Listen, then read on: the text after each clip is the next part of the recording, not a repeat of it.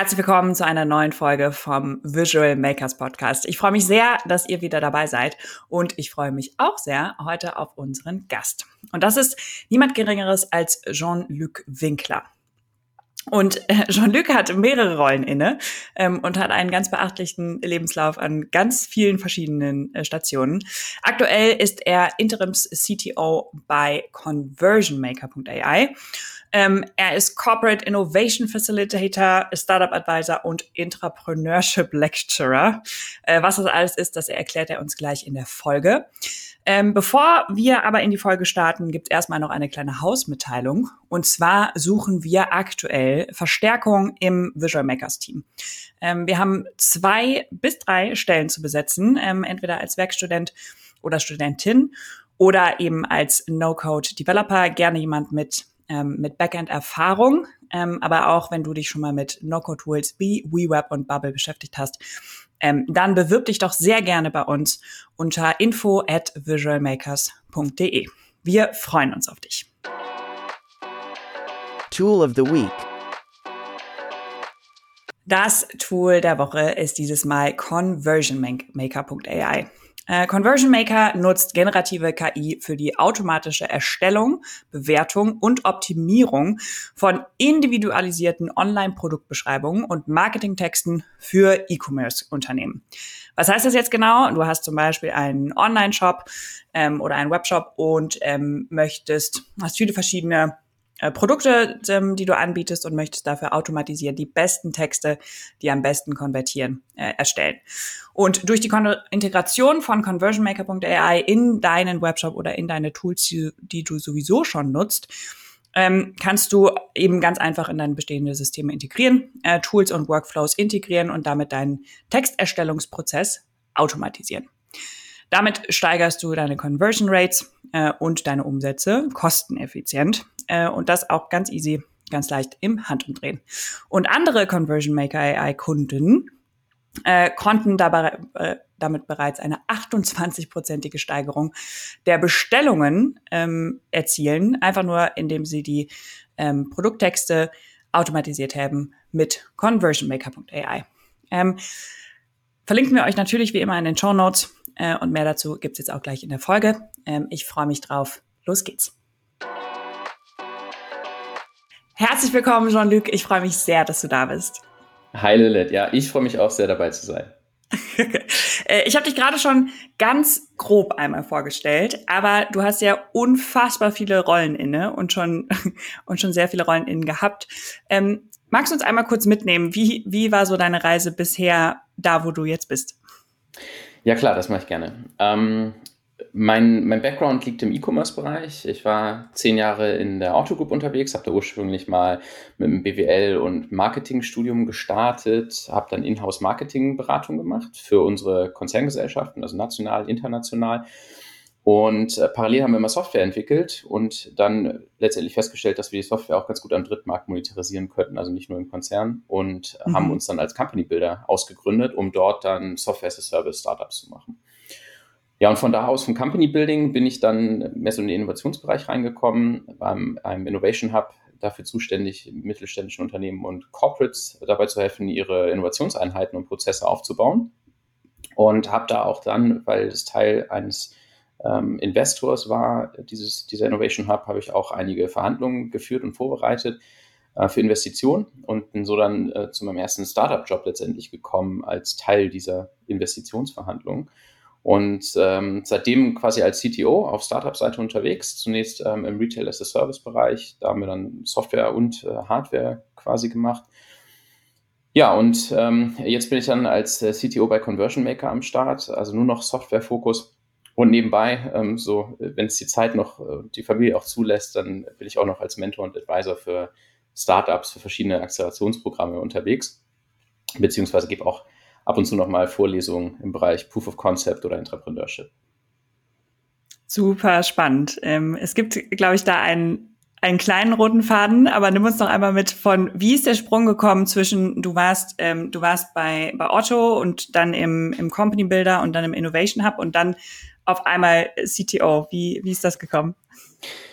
Ja, das ist tatsächlich eine richtig gute Frage. Also Ähm, Im Innovation Hub als Teil letztendlich einer ähm, Firmengruppe, die einem Investor gehört, ähm, haben wir auch immer wieder mit Startups zu tun gehabt, sei es auf Projektebene oder auch im Rahmen von äh, Zusammenarbeiten, Kooperation, bei denen es dann teilweise auch darum ging, sich zu beteiligen, sei es in Form eines Darlehens beispielsweise oder äh, eines Wandeldarlehens oder auch einer konkreten Beteiligung ähm, im Sinne von Geld gegen Firmenanteile tauschen. Und ähm, gerade bei strategischen Zusammenarbeiten und Beteiligungen macht es dann Spaß, nochmal drüber nachzudenken, wie man gegenseitig dann Win-Win-Situationen kreieren kann, also für beide Seiten den Mehrwert steigern kann. Und in dem konkreten Fall ging es tatsächlich darum, dass Software weiterentwickelt werden musste. Das war letztendlich das, was ich ja dann Jahre zuvor oder einige Jahre vorher ähm, im Company Builder bei Otto gemacht habe oder bei der Otto Group gemacht habe. Und dann ähm, kam, kam ich schnell auf die Idee, okay, lass uns doch dann als Teil ähm, dieser Unternehmensbeteiligung noch die Komponente mit reinbringen, dass ich als Interim-CTO erstmal mit an Bord gehe, ähm, das Startup soweit vorbereite oder helfe, weiter mit aufzubauen, ähm, mich um die gesamte Software zu kümmern, um den Aufbau eines Software-Teams oder eines Developer-Teams vielmehr. Ja, und so äh, bin ich dann in die Interimstätigkeit gekommen, bin danach dann nach sechs Monaten auch erstmal in dem Startup geblieben und ja, jetzt bin ich seit Frühjahr ähm, dann beim nächsten Startup bei Conversion Maker AI durch die ich tatsächlich auch durch eins der Akzelerationsprogramme rangekommen bin. Darüber habe ich die, äh, das Gründerteam quasi oder das C-Level-Team kennengelernt. Und da waren wir uns dann recht schnell einig, dass das ein, ein guter Fit und ein guter Match ist. Und was bringst du, bringst du als Interim CTO damit rein äh, in die Startups, auch jetzt gerade bei äh, Conversion Maker? Mhm.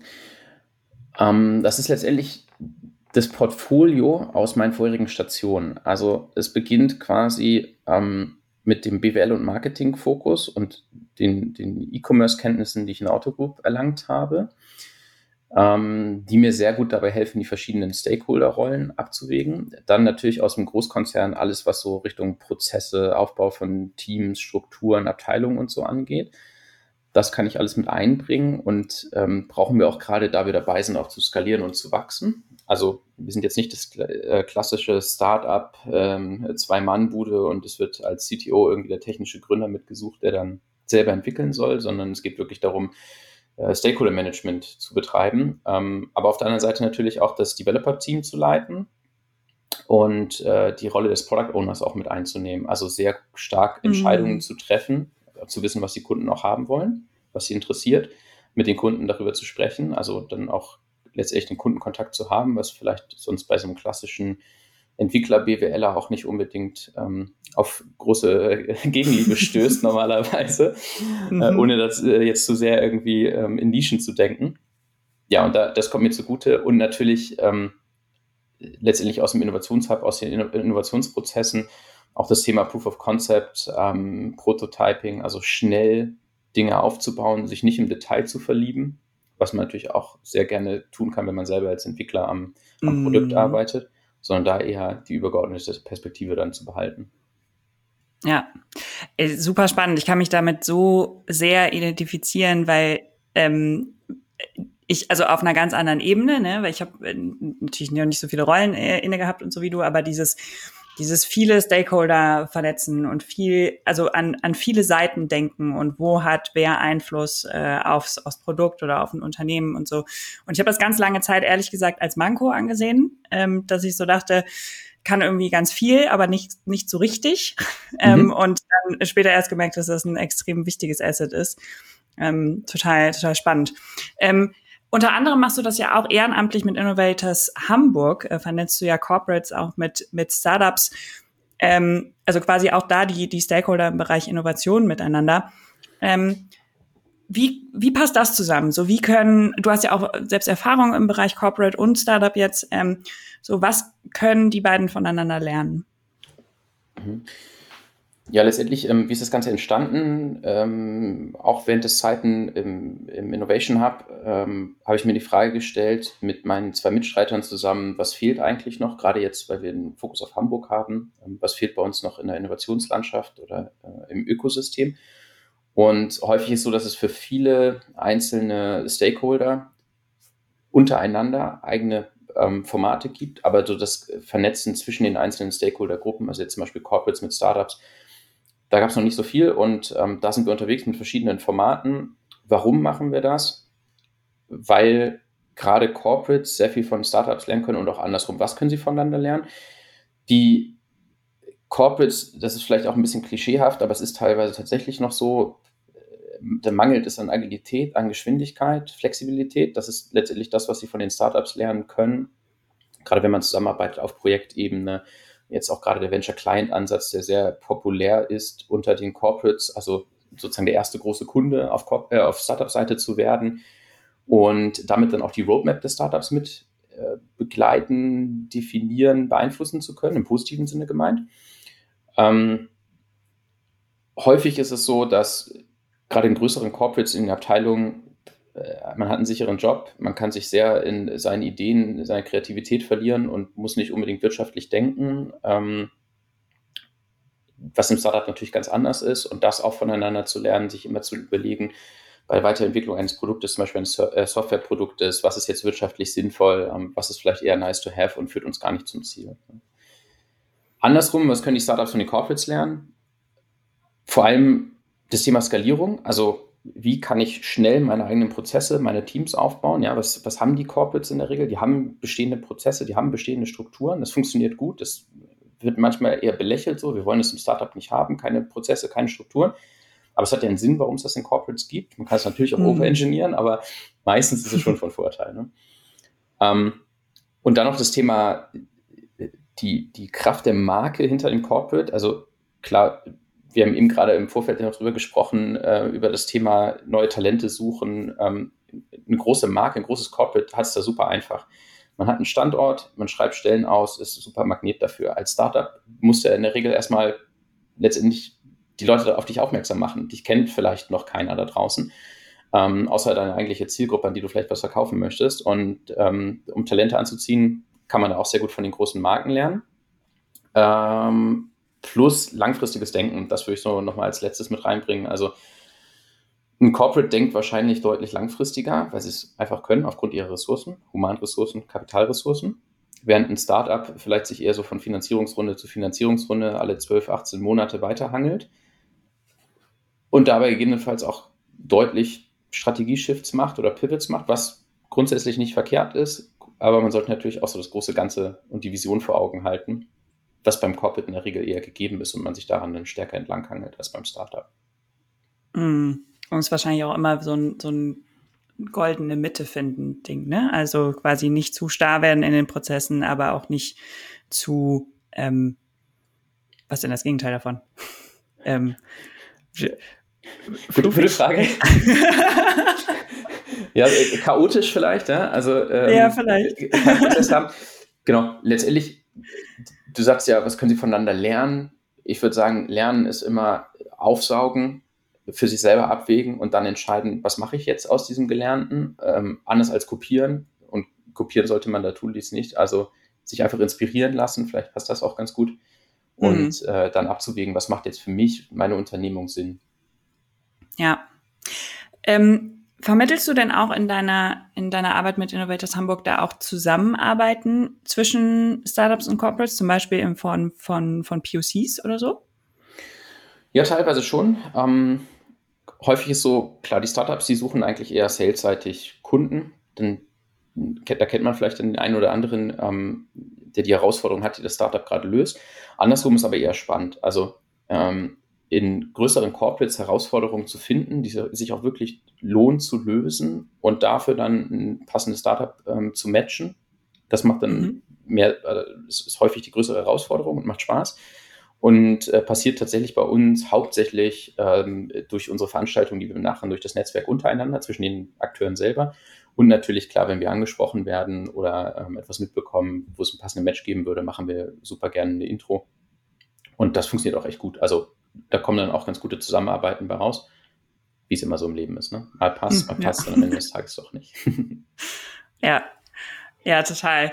Ähm, was, was, hältst du denn generell von POCs? So in, also, weil du ja beide Seiten kennst auch. Ähm, aus meiner Erfahrung war das oft so, dass Startups, die gerade so im, im B2B-Bereich, gerade mit ganz großen Firmen, so im Industriesektor und sowas, dass da POC, dass man oft in die POC-Falle gestolpert ist. Ähm, so von, wir machen jetzt ein POC mit einem großen Unternehmen und das war Teil der Meilenstein, also ist es ja auch, nur dann war halt noch lange nicht, nicht klar, ob das dann auch zum Produkt wird ähm, bei, ja. bei den jeweiligen Corporates. Wie siehst du das? Ja, die Erfahrung kann ich teilen. Also ähm, leider ein, ein äh, Proof of Concept, der im Grunde genommen ähm, erstmal mit so einem Lasten- und Pflichtenheft äh, startet. Ganz so extrem habe ich es dann äh, vielleicht nicht mitbekommen, aber ähm, Proof of Concept-Phasen, die dann deutlich über sechs Monate oder sowas dauern, weiß ich nicht, ob das unbedingt so hilfreich ist, äh, vor allem wenn man dann so ein klassisches Gantt-Chart, so ein Wasserfalldiagramm sieht, in dem dann das mm. Projekt ähm, geplant ist. Macht zu Teilen auch Sinn, gewisse Meilensteine wahrscheinlich zu definieren und äh, Ziele, die man einhalten möchte. Darum geht es beim Proof of Concept. Wichtig ist natürlich, dass du vorher deine Hypothesen aufstellst, die es dann zu, zu validieren gibt. Ne? Also ich muss genau wissen, was möchte ich am Ende des Tages rausfinden. Was häufig fehlt, ist der Anschluss. Also wenn ich meine Hypothese entweder validiert habe oder ablehnen musste, also gerade wenn, wenn ich sie positiv validiert habe, was passiert als nächstes? Also bin ich dann schon entscheidungskräftig genug, um die nächsten Schritte einzuleiten? Ja, habe ich jetzt zum Beispiel getestet, ob ich mit einer bestimmten Software, äh, wenn ich sie einsetze, Zeitersparnis habe, Kostenersparnis oder ähnliches. Und wenn das der Fall ist, was mache ich dann? Und dann in so ein leeres Loch reinzufallen, habe ich häufig gesehen. Ja, dann hat man diese Erkenntnis, macht dann aber trotzdem erstmal weiter wie bisher und dann wartet man mm. nochmal wieder ein paar Monate, bis eine Entscheidung getroffen wird. Und die Zeit müsste man eigentlich parallel nutzen ne, und vorher schon sagen, okay, wenn das passt, dann wissen wir auch schon gleich, wie wir von da aus weitermachen können. Aber grundsätzlich ja. äh, Proof of Concept ähm, gerade auch in der Zusammenarbeit mit Startups, um herauszufinden, ob ein Startup die Leistung erbringen kann. Nicht nur qualitativ, also beispielsweise, wenn ich eine Software einsetze, ob sie dann zum Ergebnis führt, sondern auch in der Zusammenarbeit herauszufinden, ob das funktioniert. Ne? Also ist das Startup wirklich jetzt noch gerade dabei, alles für mich händisch zu machen? Steht das Produkt eigentlich schon so, wie sie es mir verkauft haben? All das lässt sich da ganz gut rausfinden. Und man kann es hm. ganz, gut, ganz gut vertraglich auch koppeln, ne? oder, oder entkoppeln vielmehr voneinander. Also in Proof of Concept Phase nochmal äh, vor, vorgelagert, anders zu bepreisen, bevor man dann in vertragliche Struktur eingeht und zum Beispiel monatliche, jährliche Fees oder lange Vertragslaufzeiten hat. Ja, ja, definitiv.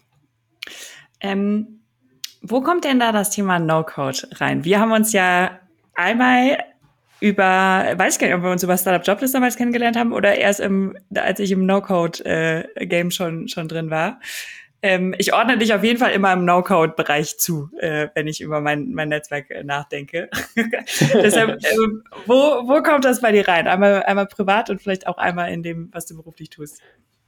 Ja, super Frage. Ähm, also Startup, über Startup Joblist äh, haben wir uns, glaube ich, tatsächlich kennengelernt. Äh, die haben wir auch bei uns bei Innovators Hamburg eingebunden auf der Webseite. Ähm, für alle, die, die nicht wissen, was das ist, das war quasi mein, mein erstes Projekt, was ich mit, äh, mit, mit No-Code oder mein erstes Produkt quasi, was ich mit No-Code damals angefangen habe und was ähm, einer unserer, unser, inzwischen unserer Mitarbeiter dann weitergeführt hat, also eine, eine Jobplattform quasi für, ähm, für Startups äh, oder von Startups quasi, um eben Jobs auszuschreiben, äh, wo man gezielt Jobs in Startups finden kann.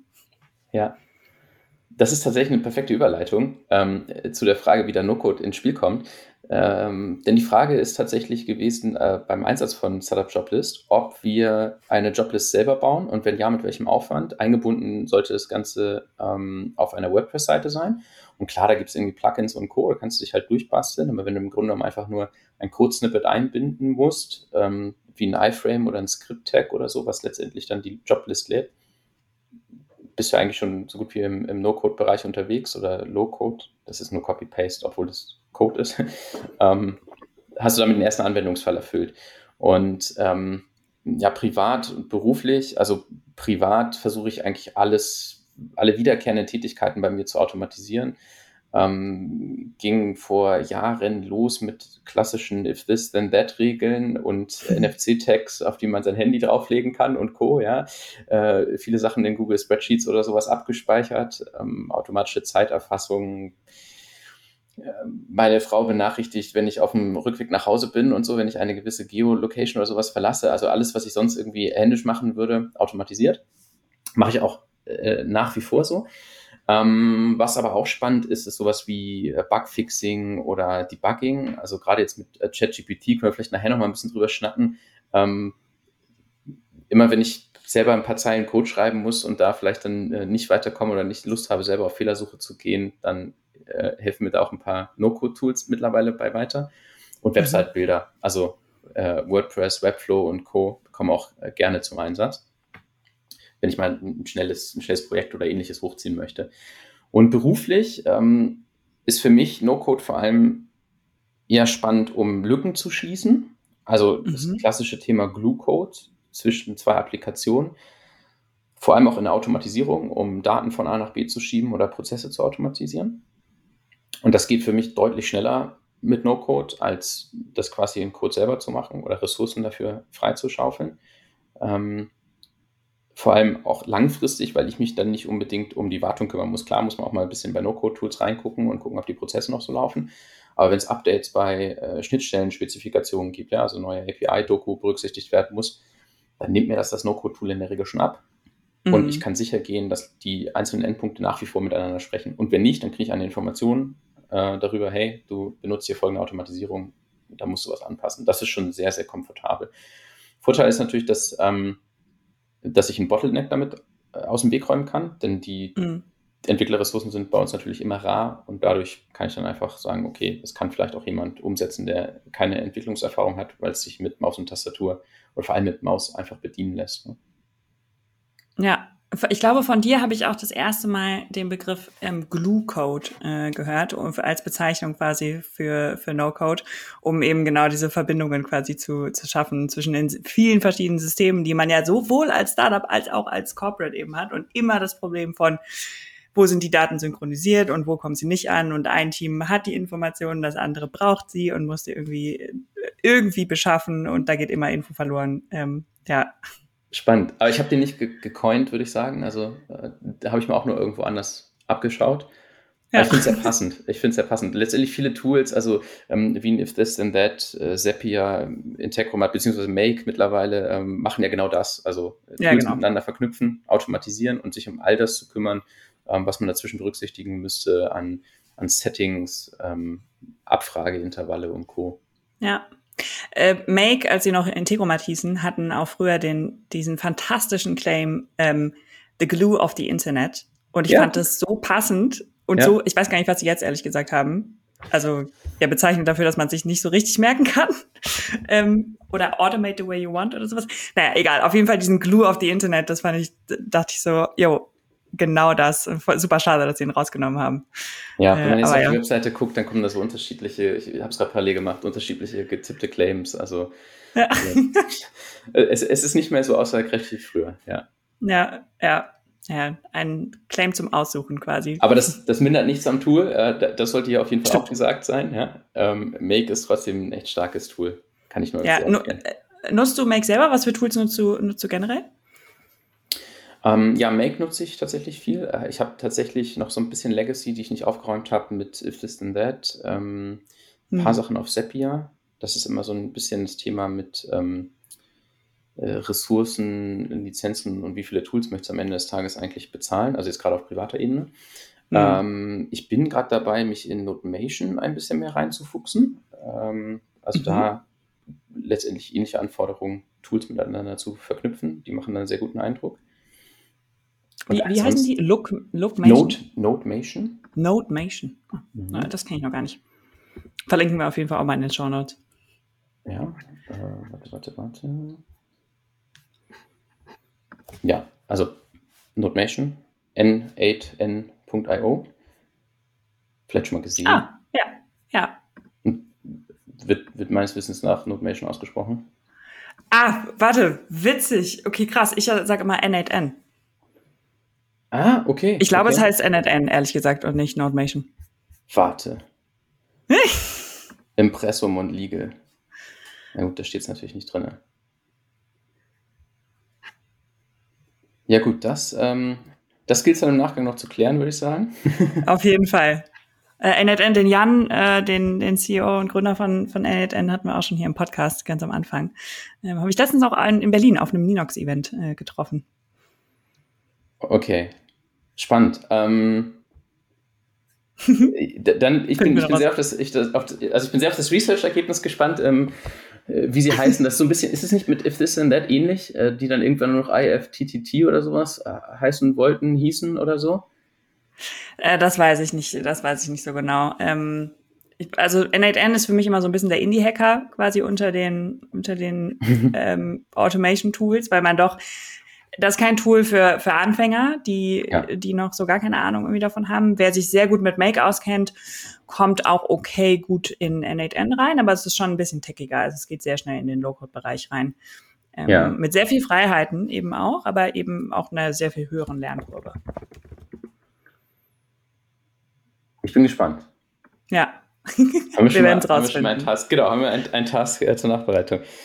Ja, ähm, ja wo wir stehen geblieben? Bei welchen Tools? Äh, dann noch alles, was Website-Bilder angeht, da bin ich ehrlicherweise auch noch sehr gerne auf WordPress unterwegs, auch wenn das mittlerweile nicht mehr so State of the Art ist, habe ich eher das Gefühl. Ja? Also mhm. die wenigsten mögen das noch gerne verwenden, wo ich muss sagen, dass es halt super groß noch ist, ähm, was so Plugins ähm, und Co. angeht. Und gerade wenn man Webseiten basteln möchte und auch gerne mal selber mit eingreifen möchte, also PHP-seitig oder in eine Datenbank mal was reinschreiben möchte und für mich vor allem ähm, aus also privat aus finanzieller Sicht immer der Vorteil, wenn du irgendwo ein kleines Webhosting-Paket hast, kannst du das Ding hochziehen und nicht für jedes Projekt nochmal äh, 10 Euro im Monat was bezahlen möchtest, um ähm, die, die Kosten unnötig in die Höhe zu treiben. Von daher da auch gerne mhm. WordPress. Klar, und sowas wie Airtable oder so, ähm, um eine Datenbank mal zu basteln, äh, schnell zumindest auch sehr gerne. Ja, Notion, äh, wir im Podcast verbreitet haben jetzt. Richtig, richtig genau. Ja, Notion ist tatsächlich bei mir noch ein bisschen ähm, unterentwickelt. Also da bin ich eher wie ein Notizprogramm noch unterwegs, ähm, hm. wobei da auch deutlich mehr geht, ja. Ja, ja, ich glaube, selbst wir nutzen gerade erstmal nur die, die Hälfte äh, also oder haben noch sehr viel Potenzial, äh, Notion zu nutzen. ist inzwischen äh, wirklich eins, wo wir jeden Tag mitarbeiten, also wo wir sowas wie Bewerbermanagement, ähm, Contentplanung, ähm, äh, Strategie, äh, alles Mögliche irgendwie drin machen. Unser ganzes mhm. Team-Wiki und sowas ist da drin. Ähm, genau, aber da geht auf jeden Fall noch mehr. Ähm, wie arbeiten die Startups, in denen du bist, auch mit, mit No-Code? Ja, zum Teil. Ähm, tatsächlich ähm, schauen wir gerade, ob sich ein einzelner Anwendungsfall rausschneiden lässt, äh, komplett mit No-Code realisieren lässt. Mhm. Ähm, und ansonsten eher auch so diese ganzen Glue-Code-Themen, die ich vorhin schon angesprochen habe, dass man die, ja. dass wir die damit lösen, also einzelne Punkte miteinander verbinden. Ähm, wenn du dir das dann aber auf dem Zeitstrahl anschaust, wie langfristig hält so eine Lösung, dann muss ich fairerweise auch gestehen, dass es häufig No-Code-Tools am Anfang zum Einsatz kommen die dann aber teilweise abgelöst werden, ähm, wenn der Anwendungsfall zu komplex wird oder ähm, wenn er so groß skaliert, dass es sich äh, aus finanzieller äh, Sicht nachher nicht mehr lohnt, in die Enterprise-Pläne mit aufzusteigen, ähm, weil wir auch nicht unbedingt immer den gesamten Umfang nutzen. Das ist teilweise für mich so ein bisschen der Nachteil, wenn die, wenn die Tools zu groß werden, zu viel Umfang bieten, den man in dem Moment nicht nutzt, aber ein Pricing im Grunde genommen haben, das letztendlich den ganzen Umfang berücksichtigt, was auch vollkommen fair ist dann finde ich es teilweise schwierig, aus Startup-Sicht zu sagen, okay, ich gebe jetzt ein paar hundert Euro im Monat für ein No-Code-Tool aus, ähm, mhm. was ich dann vielleicht irgendwie mit zwei, drei Entwicklertagen nachträglich nochmal, nachdem man dann auch weiß, was man wirklich bauen wollte, nachträglich nochmal umsetzen lässt. Ja, ja, voll. Wo, wo siehst du sonst noch die Herausforderung äh, von, von No- und Low-Code? Ähm, also äh, zum einen bei der, der Funktionsbeschränkung, wenn ich wenn ich starte, dann habe ich in der Regel geringe Anforderungen, suche dann nach dem passenden No-Code-Tool mhm. und komme damit erstmal gut zurecht. Und dann habe ich wachsende Anforderungen und im Idealfall habe ich auch Kunden, ja, sodass ich dann wachsende Anforderungen habe, die ich vorher vielleicht noch nicht kannte, weil ich mhm. selber äh, die, die Probleme nicht habe. Das heißt, es ist etwas Unvorhersehbares, unvorhersehbare Anforderungen und ähm, die dann nicht mehr zu meinem ursprünglichen Scouting des passenden No-Code-Tools passen.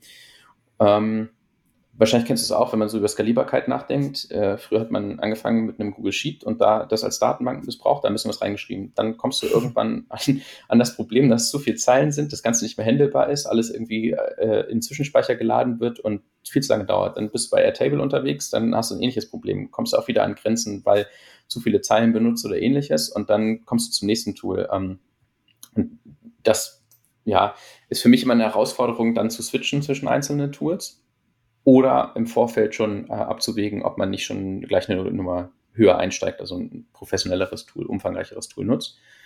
Und gerade wenn man das macht, dann hast du auch in der Regel mehr Tools. Ne? Dann hast du nicht mehr so eine eierlegende Wollmilchsau, sondern dann fängst du an, das Ganze aufzusplitten in die spezifischen Tools, die dann Experten dafür sind. Laufende Kosten, ja. immer ein großer Punkt. Ähm, mit jedem No-Code-Tool, was dazu kommt, hast du wieder einen weiteren Punkt an laufenden Kosten. Die sind natürlich nicht hoch in der Regel, aber es summiert sich dann auf. Und dessen muss man sich halt bewusst sein. Und was vielleicht noch wichtig ist, gerade jetzt, wenn man auf Startup-Brille drauf schaut, wenn ich ein Software-Startup bin und meine Intellectual Property, also mein, meinen eigentlichen Mehrwert, den ich liefere, ähm, der dann vielleicht schützenswert ist, beziehungsweise der wertvoll sein könnte für Investoren, wenn ich sie nur auf einem No-Code-Stack aufgebaut habe, dann könnte das negativ sein oder ein Red Flag sein, ähm, weil du sehr abhängig bist von dem No-Code-Tool und weil du im Zweifel beschränkt bist, ja, was Skalierungen angeht. Ähm, das, was wir gerade sagten oder was ich gerade sagte, ähm, das muss nicht zwangsläufig so sein. Es gibt sicherlich auch gute Anwendungsfälle, die komplett auf No-Code basieren, die ähm, investierfähig sind, aber es gibt sicherlich auch genug Anwendungsfälle und genug Investoren und Entscheider auf Investorenebene, die No-Code-Tools dann nicht gerne sehen und dann sagen, okay, das müssten wir doch eigentlich in-house selber aufbauen, um nicht die Abhängigkeiten zu haben. Ja, ja, spannend, weil ich sehe jetzt inzwischen auch echt oft die andere Seite. Ähm, also gerade von, aus Investorensicht, die halt sagen, äh, für bei Startups so, warum nutzt ihr denn keine No-Code-Tools? Also ähm, einmal in der Produktentwicklung würde ich vollkommen recht geben. Ne? Da ist die, die mhm. Frage, okay, wie viel muss ich ich glaube, die richtigen Fragen dafür sind dann, wie viel muss ich rausfinden? Also im mhm. Sinne von, wie flexibel und agil muss ich sein und wie schnell muss ich iterieren können? Da lohnt sich No-Code auf jeden Fall. Ähm, weil bei vielen dieser Startups ja auch nach einem halben Jahr auch einfach, selbst wenn sie mit Code bauen, nochmal neu gebaut wird. Ähm, ja. weil, weil neue Funktionen, Neues, also irgendwas trägt dazu bei, dass die Datenbank zum Beispiel nochmal geändert werden muss. Ne? Also es ist ganz oft der Fall und warum dann nicht sofort mit No-Code bauen, wo man dann einfach schneller in kürzerer Zeit bauen kann. Ähm, und auf der anderen Seite aber genau wie du eben gesagt hast, das ganze Automation-Thema, ne? also das interne ähm, Potenziale heben ähm, durch Automatisierung von repetitiven Tasks, von äh, Prozessen, die ich einführe, aber eben nicht, die nicht so starr sind, ja. ähm, oder starr sein dürfen, ähm, dass ich sie direkt mit irgendwie was, was Custom verbinde. Ich glaube, für alles, was so Verbindung und Datensynchronisation und sowas angeht, ähm, würde ich würde ich glaube ich immer No-Code nehmen, äh, auch gerade gerade in einem Startup ähm, oder Automatisierungstools. Ähm, und ja, aber dass dieses das Argument von, da bin ich total bei dir, ne, die Intellectual Property, so bis zu einem gewissen Grad. Das ist aber auch die Frage, okay, wie technisch ist denn mein Produkt? Ganz viele Startups ja. haben ja auch eine, deren USP ist ja gar nicht die, die Tech, die dahinter steht. Genau. Sondern die Tech ist quasi eigentlich nur das Mittel zum Zweck.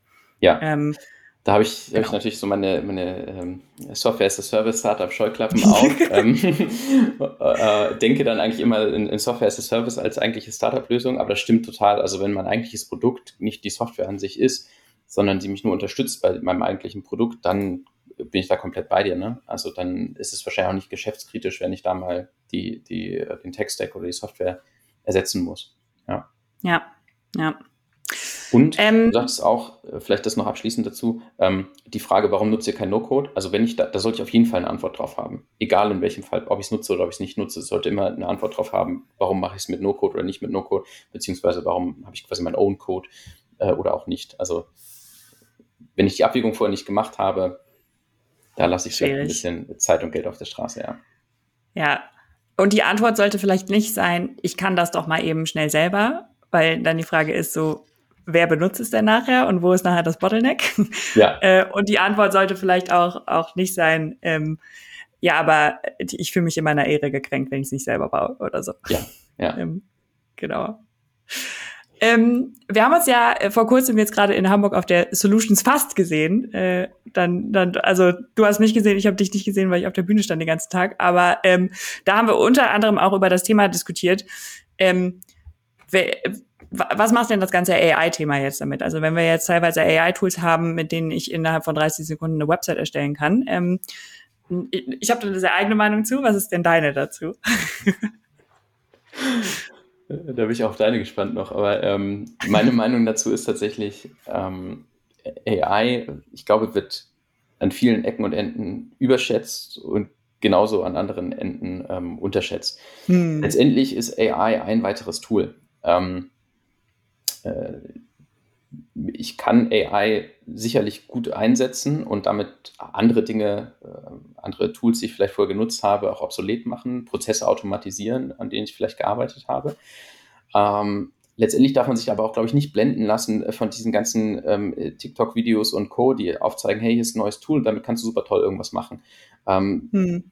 Beispielsweise hier, du gibst irgendwie nur einen Begriff ein, hast eine komplette PowerPoint-Präsentation ja, guckt euch mal die PowerPoint-Präsentation an, die dabei rumkommt, ja. Äh, irgendwelche Bilder, äh, die generiert wurden, die schlechter sind als Stock-Images und Textwüsten, mhm. die man eigentlich gar nicht auf einer PowerPoint-Präsentation haben möchte. Ja, das äh, technisch funktioniert das, eine Präsentation zu erstellen, aber ist die dann wirklich, also liefert die den Mehrwert, ist die einsatzfähig? Kann ich damit wirklich das machen, was ich machen möchte? Das muss mir erstmal jemand beweisen. Ich würde sagen, aktuell nein. Ähm, da habe ich noch mhm. keinen Fall gesehen, wo das sinnvoll ist. Ähm, selbst für so ein klassisches, ähm, äh, klassische Präsentation, für so ein Referat in der Schule reicht das dann nicht mehr aus oder noch nicht aus. Ne? Ähm, also ersetzt jetzt AI No-Code-Tools, glaube ich nicht. Ich würde es eher als einen Baustein ähm, denken. Äh, gerade wenn ich immer an diesen Prozessketten denke, ist das für mich ein weiterer Baustein, der mit eingebaut werden kann äh, indem ich zum Beispiel Daten automatisch validieren kann, indem ich äh, Daten anreichern kann. Also so wie wir es bei Conversion Maker AI auch machen. Wir erstellen Texte für E-Commerce mithilfe von der KI. Das ist ein Bauschritt dazwischen, den ich in meinen Prozess, gesamten Marketingprozess oder E-Commerce-Prozess mit einbauen kann. Ähm, von daher würde ich mir da nicht so viel, nicht so viel Sorgen machen. Man sieht ja aber in super vielen No-Code-Tools, dass AI angebunden wird, um genau das zu tun, was ich gerade gesagt habe. Also sprich, da nochmal Texte zu generieren, äh, Vorlagen zu machen beispielsweise. Und da sehe ich das auch als Anwendungsfall eher. Also nicht ersetzend, sondern eher ergänzend. Ja, voll. Also das ist auch mein Take dazu. Ich habe selber, ich habe es auch mal ausprobiert mit den PowerPoint-Präsentationen und dachte so, oh wei, okay, das ja. lassen wir besser wieder.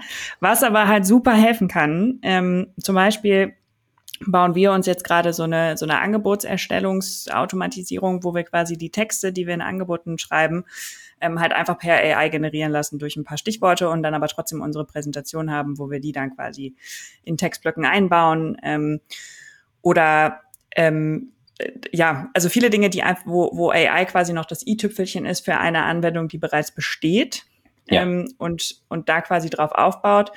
Ähm, und ja, und eben Teil des Prozesses ist. Und ich glaube auch, wenn man jetzt so ein bisschen weiterdenkt und guckt, okay, wo, wo sind wir, keine Ahnung, also kann niemand sagen, ne, aber so in fünf mhm. Jahren oder so, aber wenn man sich jetzt mal so die Entwicklung irgendwie der letzten ähm, paar Monate anschaut, liegt ja die Frage nahe, wie wird das Interface der Zukunft aussehen?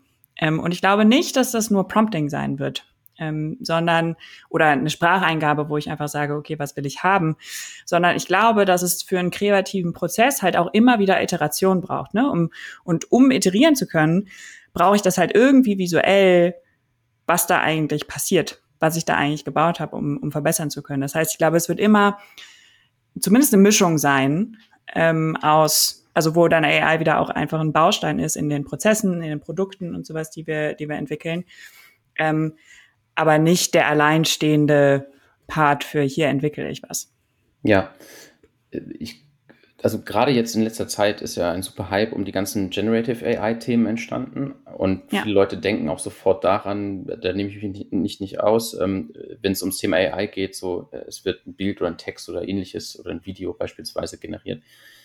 Ähm, ich glaube, es wird noch einen Riesenschub geben in dem ganzen Thema ähm, Klassifizierung und Erkennung von, ähm, von wiederkehrenden Prozessen. Und mhm. ich kann mir mhm. vorstellen, dass dadurch auch viele Tools noch stärker werden. Also es gab es vor Jahren schon mal, dass man beispielsweise im Kalender einen Eintrag hatte, ähm, wenn ich zwei Kalendereinträge habe, die an unterschiedlichen Orten sind, dass mir automatisch ein Blocker für die Distanz dazwischen eingestellt wird, weil dann erkannt wird, okay, ich muss reisen. Ich musste immer auswählen, mit welchem Verkehrsmittel ich reise. Anhand meiner Bewegungsdaten und Co. ist das super easy ableitbar und ich kann mir eher vorstellen, dass für solche Szenarien beispielsweise dann so Tools wie Kalendertools nochmal deutlich mhm. aufgebohrt werden, ne, um mir meinen Alltag zu erleichtern, um im Grunde genommen aus den wiederkehrenden Mustern, die ich habe, Regeln abzuleiten, ähm, die dann automatisiert im Grunde genommen mich unterstützen können bei dem, was ich, also mein Vorlieben, so wie ich meinen Alltag am liebsten gestalte zum Beispiel. Ja. Ja, und das finde ich so einen wichtigen Punkt. Dieses, es, es geht halt darum, zu unterstützen ähm, ja. und zu helfen in dem, was wir halt irgendwie so im, so im Alltag sowohl privat als auch beruflich tun. Ja. ja. Und ich bin da mega gespannt drauf. Ich bin äh, da, da freue ich mich echt auch noch drauf. Wofür, äh, wofür nutzt du äh, AI bis äh, so im Moment? Ähm, also auf jeden Fall ja im beruflichen Kontext. Ne? Äh, da, unser Hauptprodukt basiert auf AI ähm, oder verschiedenen AI-Modellen. Am ehesten ähm, tatsächlich, um Dinge zu generieren, also Texte, ähm, Bilder, Videos teilweise mittlerweile auch. Ähm, da spielen wir viel rum, aber unser Fokus liegt auf der Textgenerierung mit unterschiedlichen Modellen, die auch unterschiedlich dann trainiert werden beispielsweise. Ähm, sowohl privat als auch beruflich nutze ich gerne auch meine ChatGPT Plus, äh, mein ChatGPT Plus Abo, um ähm, äh, zum Beispiel mal Code-Schnipsel oder sowas debuggen zu lassen, um äh, Daten zu bereinigen oder ähnliches. Das funktioniert halt super gut. Ähm, ich muss mir wenig Gedanken um die Logik machen, sondern einfach nur das, über das Ergebnis, was ich erzielen möchte. Und ähm, damit letztendlich, was mache ich dann mit dem Code? Im Grunde genommen die Lücken schließen, die aktuell entweder codeseitig oder zwischen den No-Code-Tools noch bestehen. Ne? ähm, was hauptsächlich Datentransformation und Verbindung von verschiedenen APIs angeht. Was ich weniger nutze, sind so Endanwendungen, die irgendwas mit AI zu tun haben. Also ich bin da eher so auf der Ebene unterwegs, ähm, dass ich AI unterstützend verwende. Weil da habe ich bisher sonst noch nicht so richtig die, die passenden Tools für mich entdeckt, aber lass mich gerne überraschen, ähm, was es da alles so auf dem Markt immer gibt. Ja, voll. Ähm, ich habe jetzt äh, letztens, ähm, also es ist ein wirklich altes Tool jetzt auch schon mhm. in der ganzen KI-Szene, aber, ähm, aber Jasper zum Beispiel habe ich ausprobiert, Jasper mhm. AI, ähm, quasi für auch Textgenerierung, also nicht auch, aber quasi für, für Content-Textgenerierung. Mhm. Ähm, und dachte, habe dann irgendwann gedacht, so, aber warum brauche ich das denn jetzt, wenn ich ChatGPT und sowas habe? Das ist halt zwar ein bisschen aufwendiger, wenn das mit Make und sowas dann einzupflegen mit dem Tone of Voice und mit dem ganzen Kontext, den ich da reingeben ja. muss. Aber wenn ich jetzt einmal aufgesetzt habe, ist das halt, also da brauche ich kein Frontend mehr wie Jasper quasi, die ja letzten Endes auf demselben Sprachmodell basieren. Ähm, und das habe ich jetzt bei ganz vielen Tools gehabt, diese, dieses Phänomen, dass ich irgendwann so dachte, ah, cool zu sehen, wie das funktioniert, um quasi einmal rein zu, mich einmal reinzudenken von, okay, welche ja. Schritte braucht es und welchen Kontext braucht es, um es dann quasi selber ähm, zu bauen, quasi für meinen ja, eigenen Prozess. Das, das, kann ich sehr gut nachvollziehen. Ähm, das ist tatsächlich auch was, was wir, wenn wir mit unseren Kunden bei Conversion Maker AI sprechen, äh, häufiger mal hören. So nach dem Motto, ich habe hier schon das in ChatGPT getestet und ähm, da komme ich dann auf folgendes Ergebnis, das sieht doch schon super aus und ist doch alles einfach. Und dann sind es in der Regel zwei Aspekte, die ähm, die Leute davon abhalten, im Grunde um ChatGPT oder Tools wie ja, Jasper, aber es gibt natürlich auch noch etliche andere Tools, die einen Text erstellen da draußen, ähm, die einzusetzen. Das ist zum einen der Aspekt Individualisierung. Bekomme ich tatsächlich das Ergebnis mm. so gut hin, dass es meinen Ansprüchen entspricht? Ähm, bei uns läuft es beispielsweise durch einen Onboarding-Prozess so ab, dass wir gebrieft werden wie ein äh, Content Creator oder wie ein, ähm, wie ein Texter im Grunde genommen, ein Texter-Briefing. Ja? Wie soll der Text sein? Das kann, ähm, so wie du schon sagst, die Tonalität sein. Ja? Ähm, wie spricht eigentlich meine Marke? Wie spreche ich mit meinen Kunden? Dann kann es die Struktur sein. Ähm, schafft es das Tool, die Struktur herzugeben? Klar, es gibt super viele Tools, die machen wir in Social Media Posts, weil da ist letztendlich der, der Umfang, der Rahmen ist begrenzt. Ne? Äh, wie viele Charaktere ich verwenden darf, ähm, welche Sonderzeichen verwendet werden dürfen oder halt auch nicht.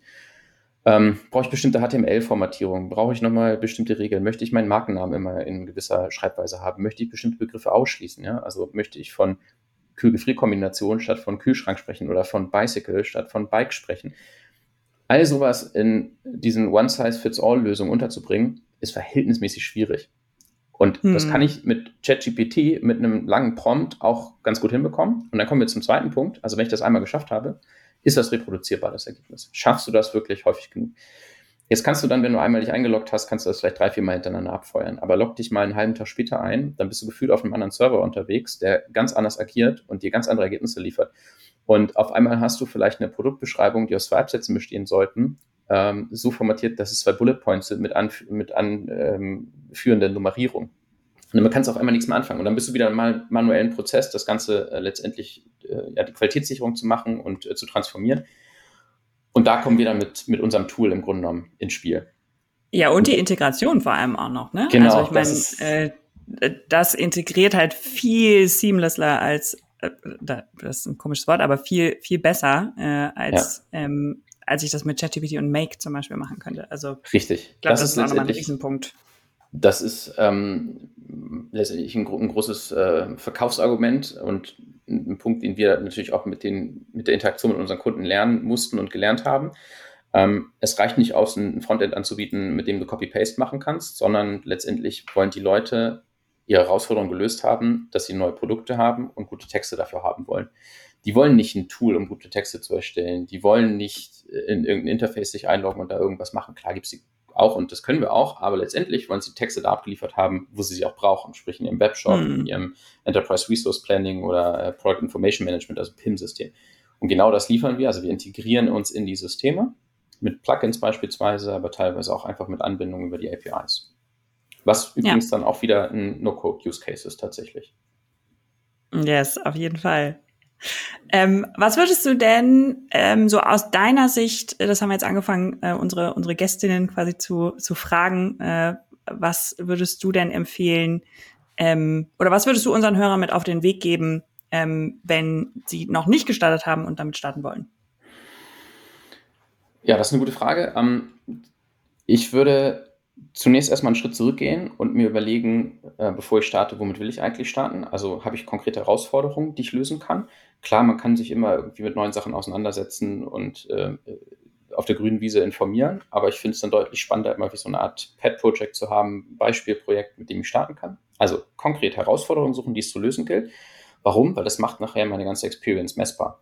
Damit weiß ich, okay, was kann das Tool eigentlich? Kann es das, was ich möchte oder löst es mein, mein Problem?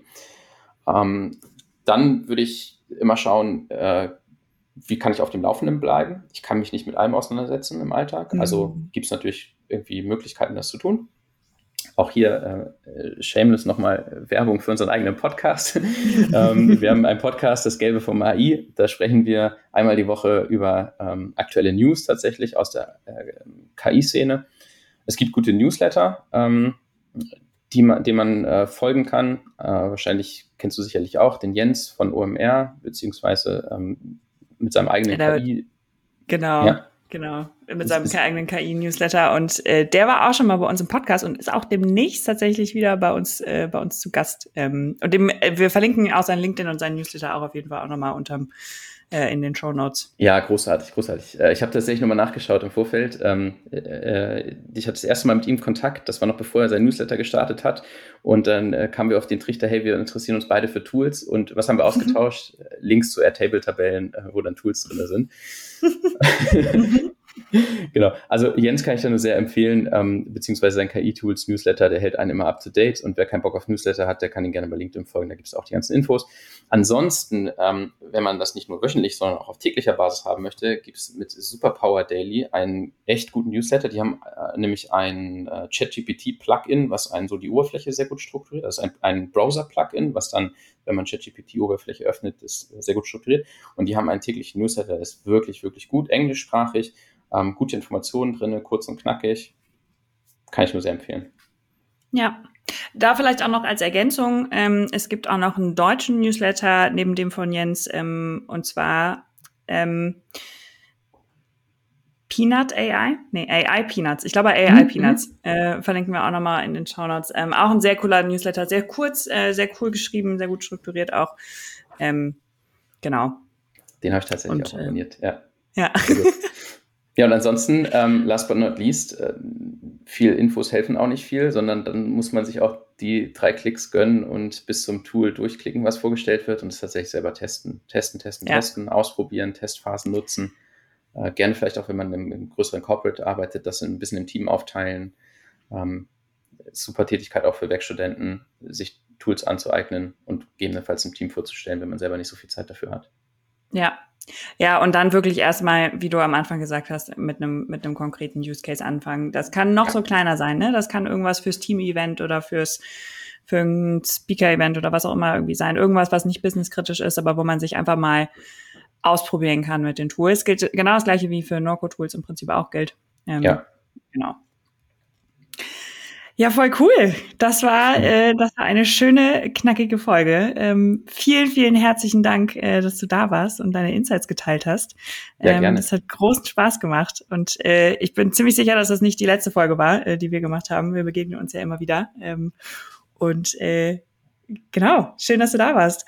Ja, vielen Dank für die Einladung, hat mich auch sehr gefreut und ich bin mir sicher, dass demnächst noch was folgen wird, sei es äh, Podcast-Update oder Event oder ähnliches wie zu OMR zusammen. Das macht Spaß. Auf jeden Fall.